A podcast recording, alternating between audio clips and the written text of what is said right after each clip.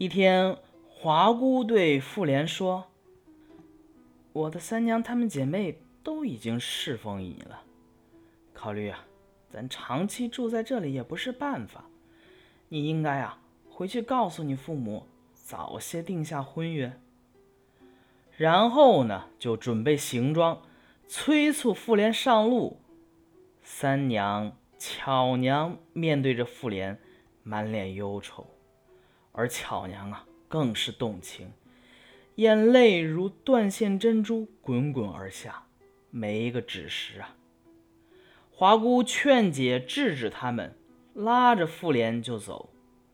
到了门外，院宅房屋顿时都不存在了。回头一看，只见一座荒坟呢。花姑把妇联送到床上，说：“你走后啊。”老身带着两个女子到你家乡租房住下，如果不忘往日的好处，可在李家废弃园子中迎亲。妇联于是就回到了家里。当时妇联的父亲正找儿子找不着呢，焦虑不堪。这突然见儿子回来了，喜出望外啊！妇联大略讲了讲经过。并把华家的婚事说了说。父亲说：“哼，谣言怎么能听信？你能够活着回来，完全是由于生理有缺陷，不然呢，早就死了。”妇联说：“父亲，他们虽然不是人类，但情感同人一样，况且又聪明美丽，娶了也不会被亲戚朋友笑话呀。”父亲不说话，只是笑他。妇联从父亲房中退下以后，由于啊，现在不是天烟了，有了那种本事，就忍耐不住。这人呐，就是这样，一旦食髓知味呀，就往往把持不住。这妇联呀，现在就这样不安分守己了，与丫鬟私通起来。渐渐发展到大白天就乱搞，他其实心里啊就是想让父母听到后啊吃一惊。这不有一天，妇联与丫鬟，嗯，做那种事情，被另一个小丫鬟看见了，就急忙报告了他母亲。他母亲当然不信呢，就走近了，偷偷观察。看到了全部的情况，这才吃了一惊。他又把丫鬟叫去研究，知道了全部的情状，心里啊高兴极了，逢人便宣扬，显示自己儿子不是天烟，还要找个大户人家提亲。妇联私下告诉母亲：“除了华家姑娘，我都不娶，我谁也不娶。”母亲说。儿啊，世上不缺漂亮女人，何必找个鬼做妻子呢？妇联说：“儿子若非华姑，无法知道男女人伦，违背约定也不吉祥。”妇联的父亲呢，这一阵子其实已经同意儿子的意见了。这个时候呢，便派了一个男仆。一个老仆妇前往查看，他们走出东城门四五里，找到了李家花园。只见断墙竹树中有炊烟缕缕。老仆妇下车，一直走到门前，看见母女俩正在擦桌子、洗碗碟，好像是正在等待客人。老仆妇行了拜见礼，传达了主人的意思。这个时候才见到三娘，吃惊地说：“哟，这就是我们家的小主妇吧？哎呀，我见了都怜爱，难怪公子魂思梦想的。”然后又问他姐姐，也就是巧娘。花姑叹道：“哎。”她是我的干女儿，三天前忽然死去了。说完，用酒食招待了老仆妇和男仆，老婆妇回到家里，极力称赞三娘的容貌举止，把夸的呀是天上少有，地上无啊。妇联的父母听了都很高兴。后来又听说巧娘去世的消息，他父母倒没什么表示，只不过妇联是难过的要流泪儿啊。到了娶亲那天夜里，见到华姑后，又亲自询问巧娘的事。华姑答道：“已经投生到北方去了。”妇联哀叹心碎了很久。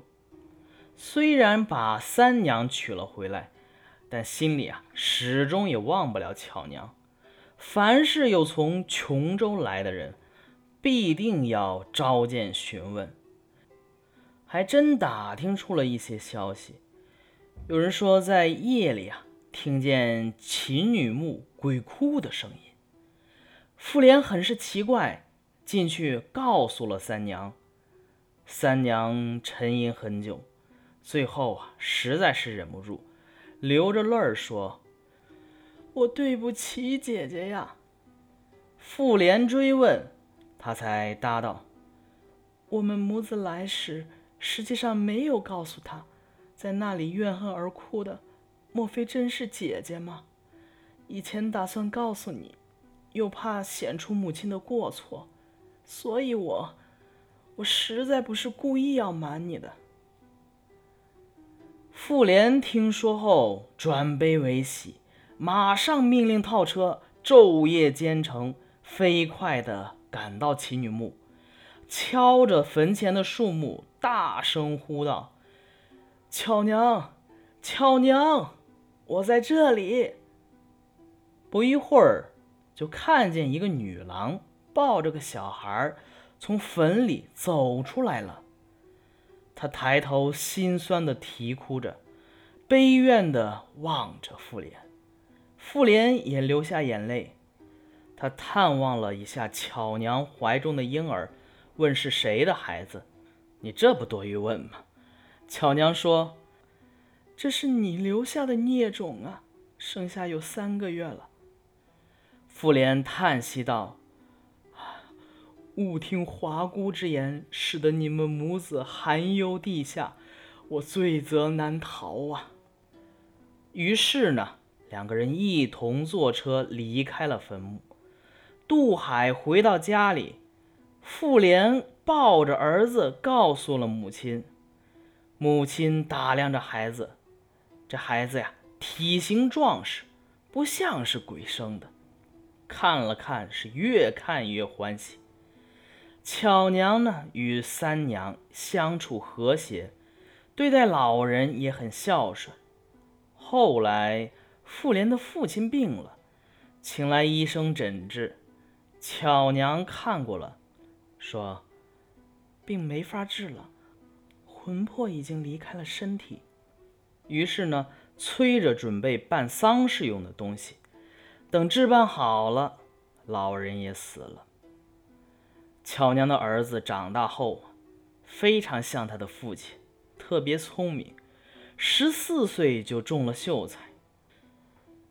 这个事儿啊，是高邮的翁子霞在旅居广东时听到的故事，地名儿没记住，也不知道最终结果如何。好，这一篇故事就讲完了啊。这是《聊斋志异》里边比较黄暴的一篇啊，我录制的时候已经尽量的说的隐晦一些了啊，就是怕被封啊什么之类的。呃，巧娘和莲香好像是姐妹篇，她们呢都与蒲松龄的南游采风有关。这个莲香篇说。于庚戌南游之宜，足语，休于旅社，有留声子敬，其中表亲，出同舍王子章所传《桑生传》，约万余言，得足读，此其雅略耳。这是莲香篇说的。巧娘篇则言：高游翁子瑕，客于广而闻之，地名宜托，亦为之所终矣。呃，在《聊斋志异》中啊，鬼狐与人的恋爱，或鬼或狐，很少联映出现。巧娘和莲香中的女鬼和狐女啊，则是合作登场，先是相互嫉妒，最后是相互怜悯，最后书生啊，一鬼妻一狐妻，美满生活。这可能也是蒲松龄老爷子的意淫罢了。与莲香中的书生桑晓不同。巧娘中的富生是一个天烟，也就是性无能者。但性无能者怎么会有如此艳遇呢？这篇小说正是从这一疑惑处显示了故事编写的技巧。正如《聊斋志异》评论家戴明伦所说：“此篇拈一烟字，巧弄笔墨。”措辞雅不伤仙，文饰极抑扬顿挫之妙。巧娘的故事虽然荒诞，情节呀，呃，也有一些俗亵，嗯，也就是有一些黄暴啊。但除去文字技巧可取之外，本片呢还有两个不可磨灭的地方。其一是作品中鬼狐的形象极富生活气息，既有合作的地方，也有勾心斗角的地方。尤其是华姑作为母亲，掺和了女儿与巧娘之间的利益冲突，写的呀非常真实生动，你就感觉像是一个恨嫁的老太太在。帮着女儿去找老公的那种感觉。第二也是最重要的，作品反映了社会特定阶层人的心理。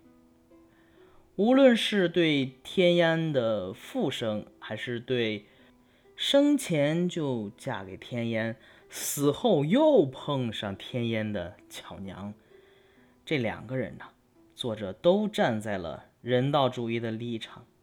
给予了同情，细腻地反映了他们的悲剧人生，最后呢，也给了他们一个相对幸福美满的结局。我想，这也是蒲松龄老爷子的温柔之处吧。